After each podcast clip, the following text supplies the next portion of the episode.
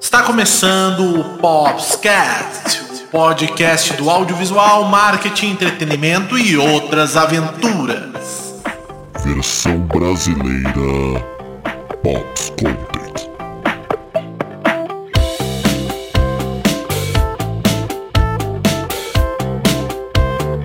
Muito bem, muito bem, muito bem! Apresentadores, apresentadoras e apresentadoros.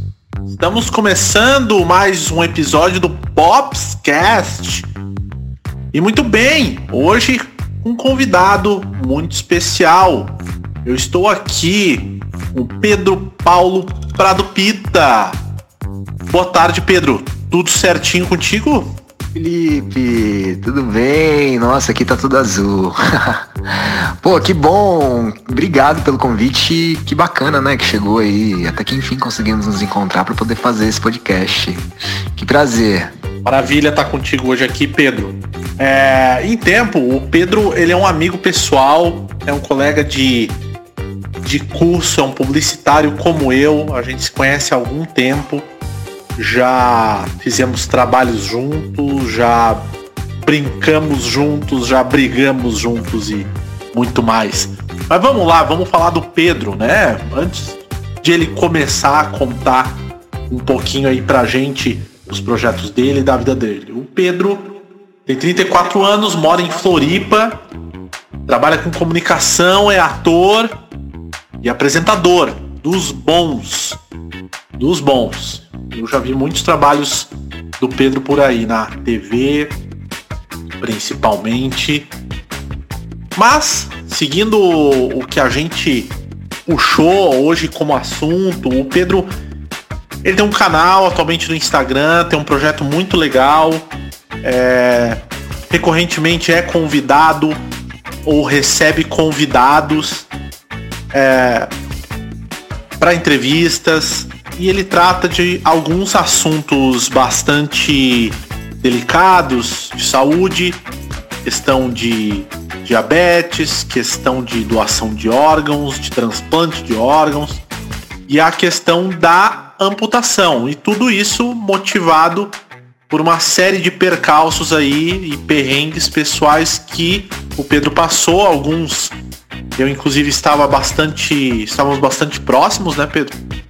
E então o Pedro é alguém que se empodera disso e, e utiliza ainda que seja algo muito difícil, imagina a tua vida, Pedro.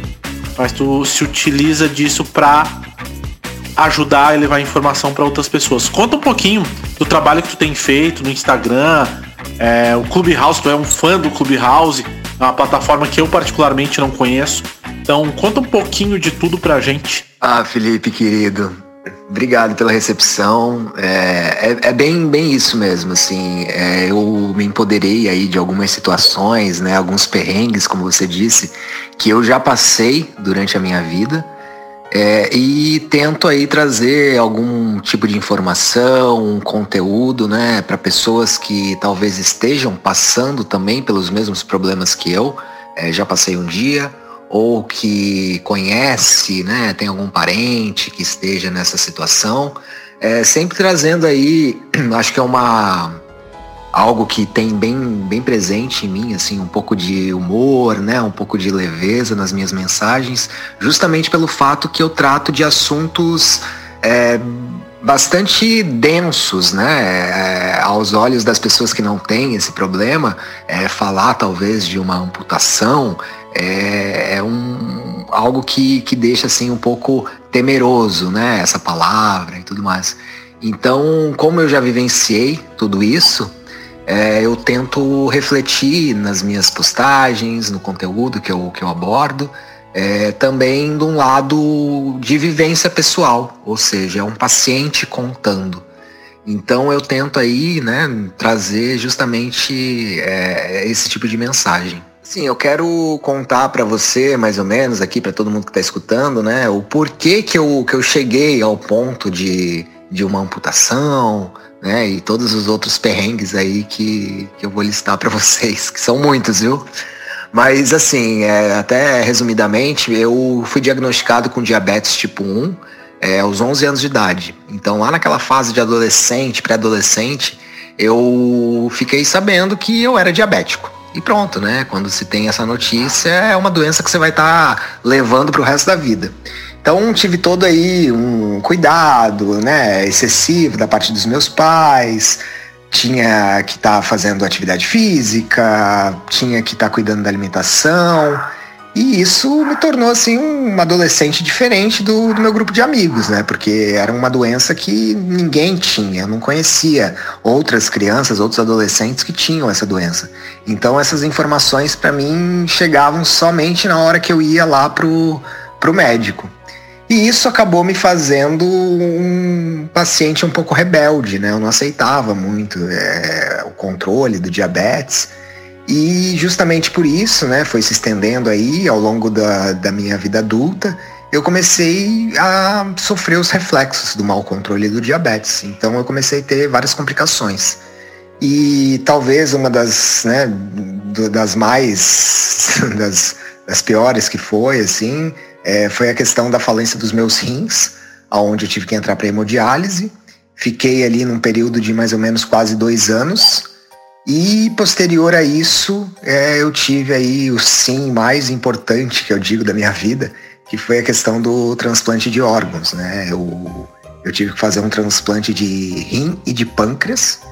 E isso então me possibilitou ser um ex-diabético. Hoje eu já não tenho mais diabetes, não tenho mais insuficiência renal, justamente porque foi colocado aí novos órgãos. Então é, eu deixei de ter essas doenças, né?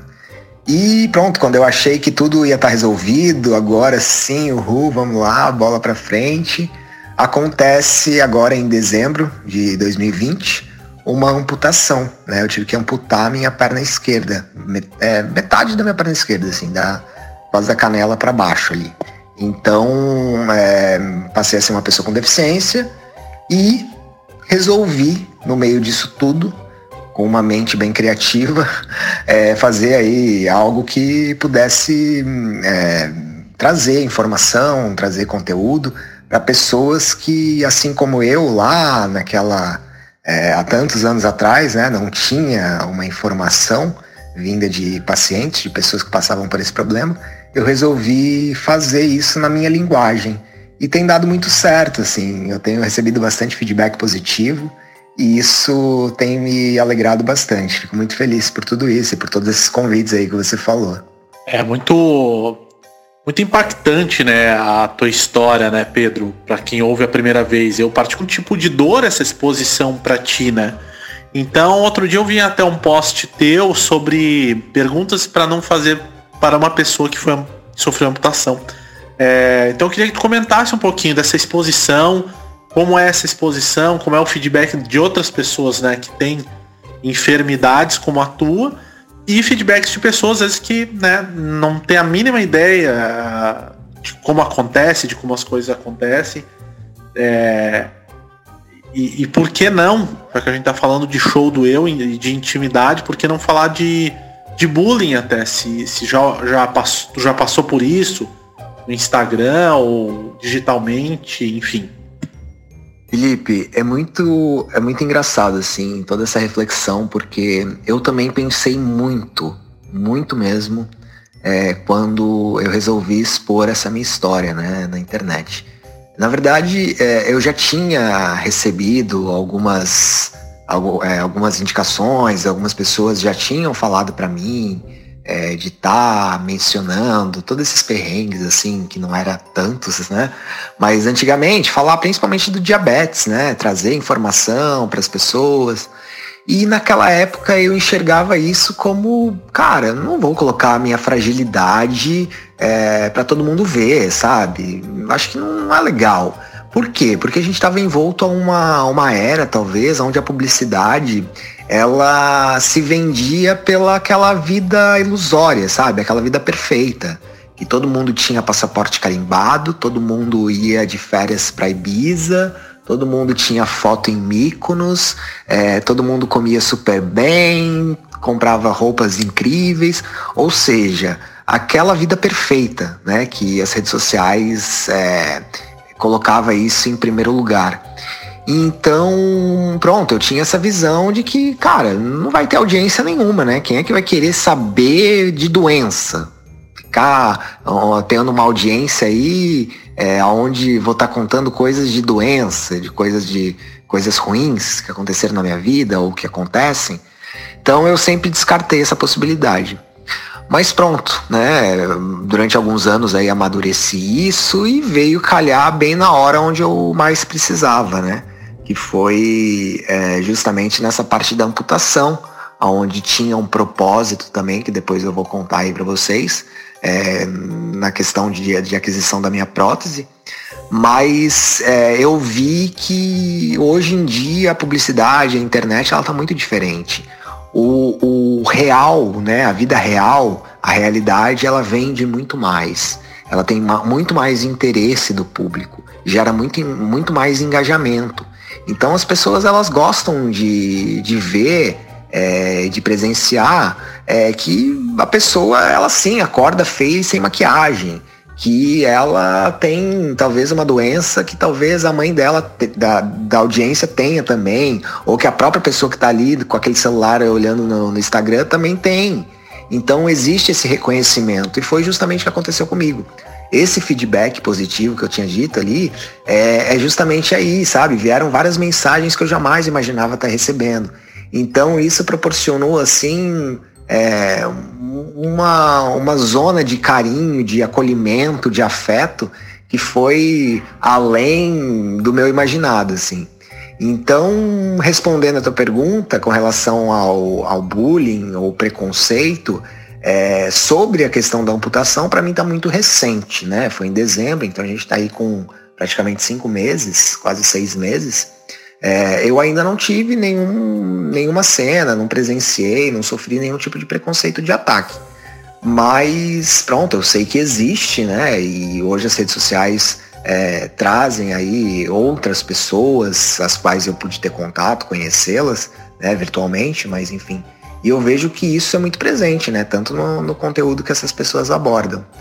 Então, é, eu venho trazendo isso, assim, é, trazer essa realidade, a minha realidade, que não é uma vida perfeita, mas é, tem muita, muita audiência e muita adesão das pessoas porque elas, elas se, se completam ali, né? Elas veem que nem todo mundo tem a vida perfeita que era postada antigamente. E acho que isso sim que, que gera essa empatia, né? E essa força que tem, que tem tido até agora.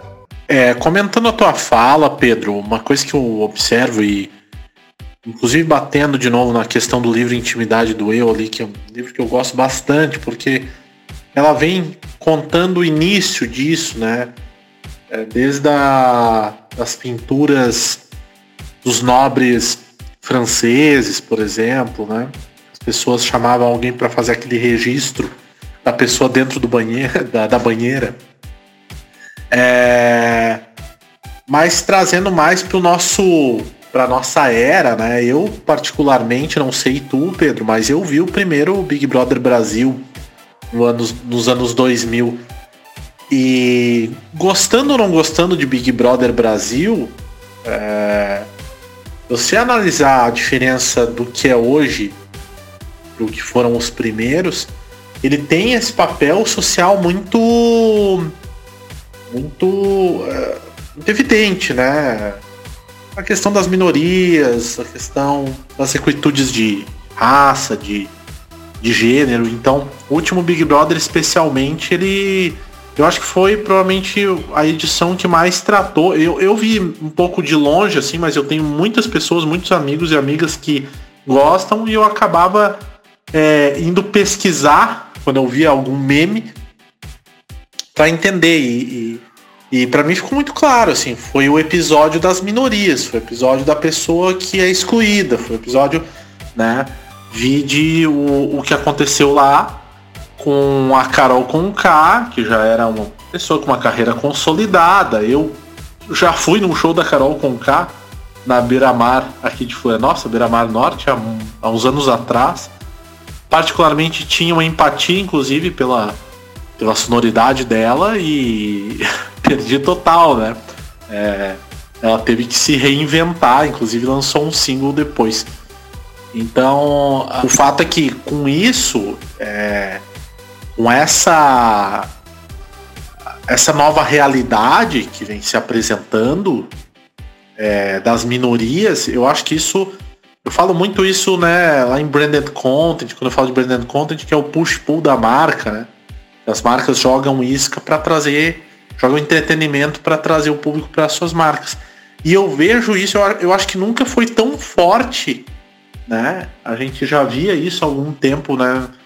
É, com as classes A e B uh, e com as pessoas que já consumiam, como na publicidade clássica, né? De compre compre dois, pague um. É, mas eu vejo muito esse gancho nesse momento com minorias, com é, pessoas com é, comorbidades e afins. Né?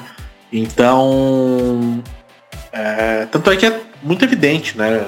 Alguns, alguns brothers do Big Brother ali já saíram, já fizeram propaganda da noite. Tudo bem que isso está muito inerente ao contrato que eles têm lá, mas obviamente que as marcas sacam isso e sabem que vai ter uma conexão não com, né, com quem tá com a com a menina que anda de salto alto no shopping, mas com a menina que ela tá lá uh, lá no meio da comunidade, não tem muita grana, mas ela se identifica muito com fulana, ciclana e beltrana.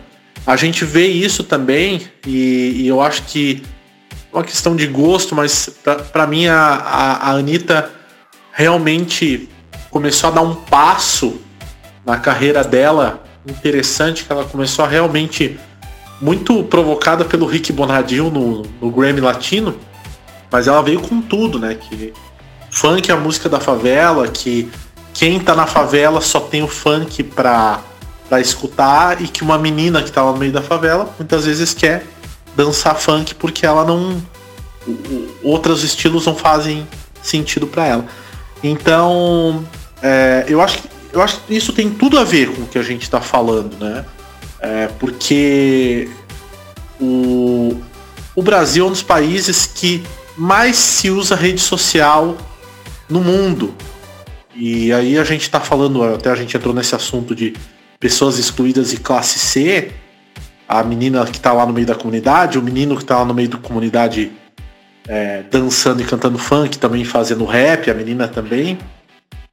É, essas pessoas têm acesso às redes sociais, essas pessoas vê o, o luxo e o lixo que tem é, para consumir e isso acaba se transformando num padrão de novo consumo dessas novas classes e inevitavelmente a gente vai ter que fazer publicidade para essas pessoas.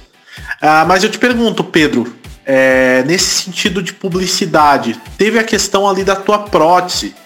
E, e eu não falo isso, né, obviamente, como uma publicidade ruim. Você tinha uma necessidade, eu como pessoa que te conheço, sei que tu não tinhas condição naquele momento, nem de trabalhar para levantar uma grana uh, que são bem caras, ali as próteses.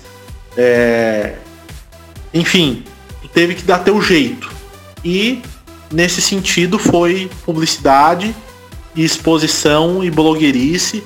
Então conta um pouquinho pra gente sobre isso. Então, Felipe, acho que é, voltando só um pouquinho essa questão da propaganda e da publicidade, né? A, a questão de pessoas com deficiência, seja a questão é, racial, seja a questão de gênero, enfim, é, todas essas, é, essas questões minoritárias, a partir do momento que essas pessoas elas se enxergam nessas publicidades, com certeza o convertimento para venda ela é muito mais efetiva sabe? E não só a, a, conversão em termos daquele produto, mas sim para fidelização enquanto cliente da marca. Então é, é uma, uma estratégia assim que talvez demorou muito, né, para se para se popularizar, enfim, mas eu acho que é a mais eficiente. E falando em termos da minha prótese, realmente quem não tem e eu não tinha noção é, do quão caros são né, essas, essas questões de prótese, protetização para pessoas amputadas. E quando eu tive aí que, que fazer essa amputação e posteriormente é, fazer a minha protetização, eu tive aí contato com os preços. Eu vi que era algo assim irreal para minha realidade, né? Não, minha realidade financeira não comportava isso. Então eu pensei, pô, como é que eu vou conseguir levantar esse dinheiro é, de uma maneira rápida, né? Para poder ter esse, esse privilégio de, de ter uma reabilitação é, favorável e ágil, né? Que, que eu consiga voltar a andar de alguma maneira. Então eu resolvi desenvolver uma campanha, né? Fiz aí um vídeo e tal, onde eu expus toda a minha, a minha realidade, tanto financeira quanto de saúde, é, e, e coloquei na internet, né? Coloquei aí no Instagram, YouTube, Facebook, aonde teve uma visibilidade bem considerável e, cara, foi assim, muito rápido, uma aderência muito rápida, onde em 20 dias eu consegui levantar aí todo o dinheiro necessário para a compra da minha prótese. Então, é claro que né, a gente é, também levou em consideração aí alguns anos de estudo para poder botar em prática isso e não botei em prática em cliente, botei na minha vida. Então foi maravilhoso, foi um case de sucesso para mim.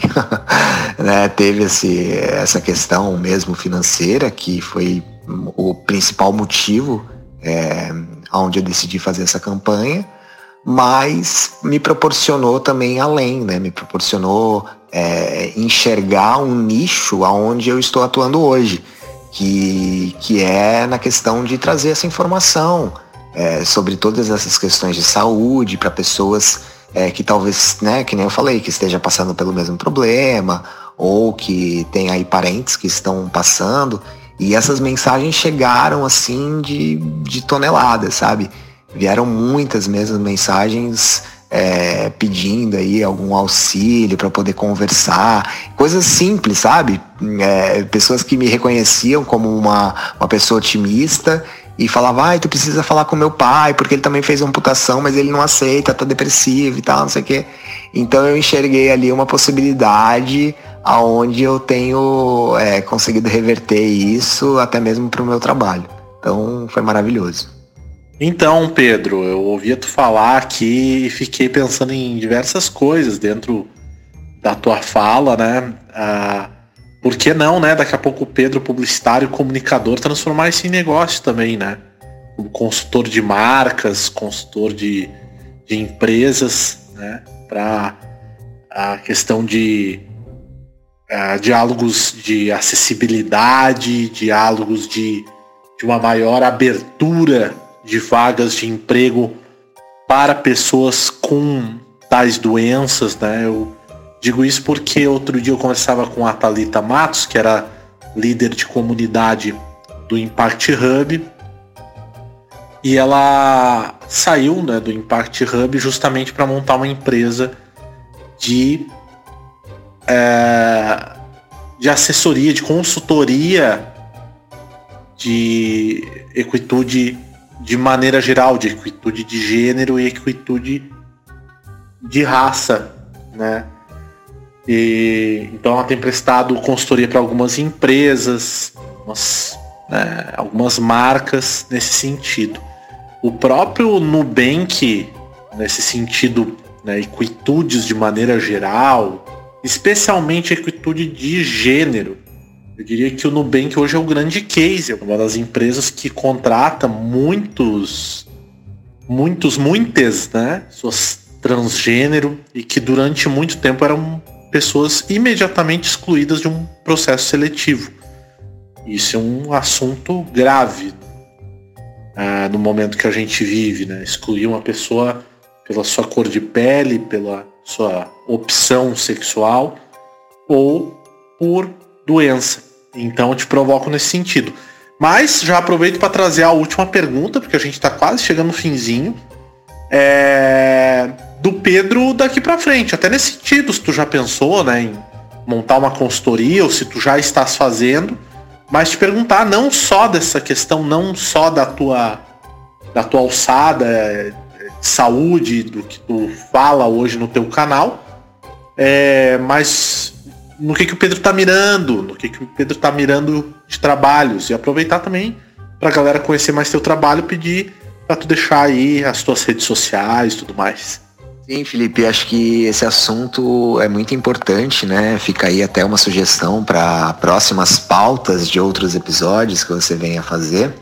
É, de tratar justamente essa questão de diversidade e inclusão, né?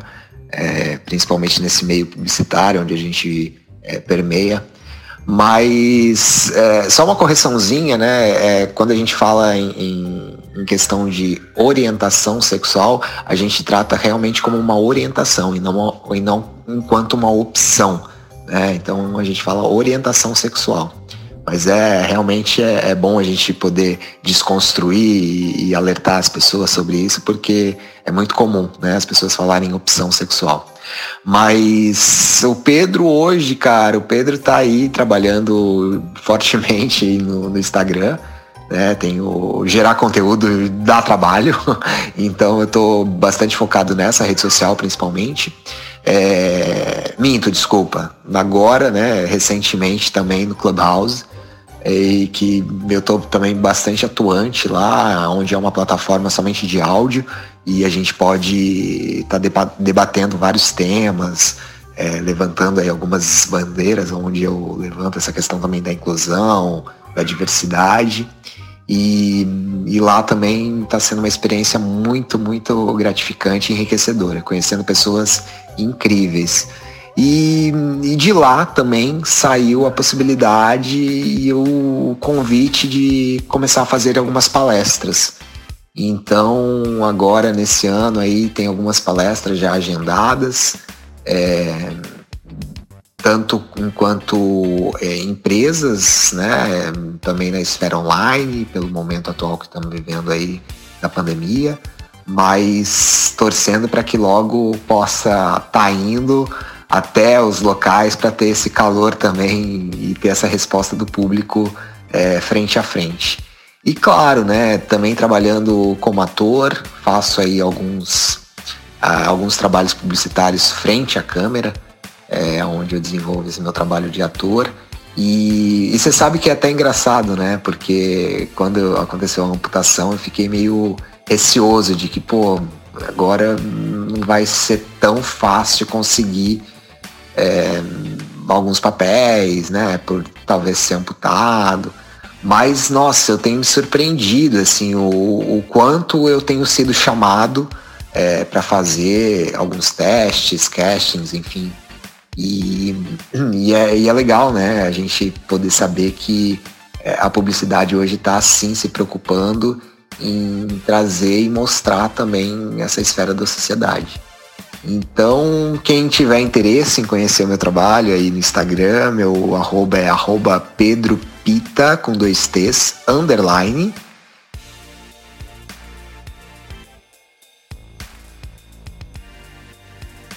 E é isso, cara. Acho que tô aí. Quem quiser mandar uma mensagem, a gente pode ir se conversando. E muito, muito, muito feliz de estar podendo trazer aqui a, a minha realidade desse outro lado também publicitário, né? Levando essas questões para a gente poder estar refletindo. E obrigado pelo convite, Felipe. Estou realmente é, agradecido aqui em poder conversar com você nesse, nesse teu Popscast.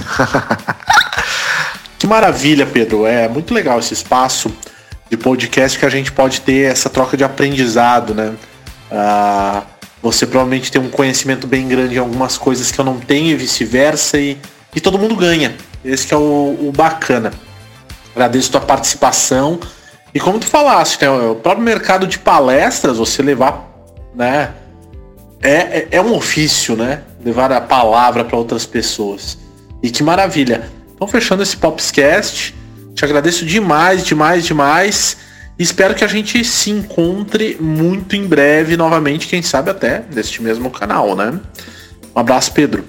Valeu, Felipe. Um abraço e com certeza vamos se encontrar porque, olha, tem muita história ainda para contar, hein? um abraço e obrigado aí todo mundo que tá escutando. E, e é isso. Se cuidem. Beijão. Muito bem, muito bem, muito bem, minha gente. Este foi mais um Popscast. Hoje com o Pedro Pita, cara que tem uma história incrível, como vocês ouviram. E, antes de mais nada, é hora do Merchan.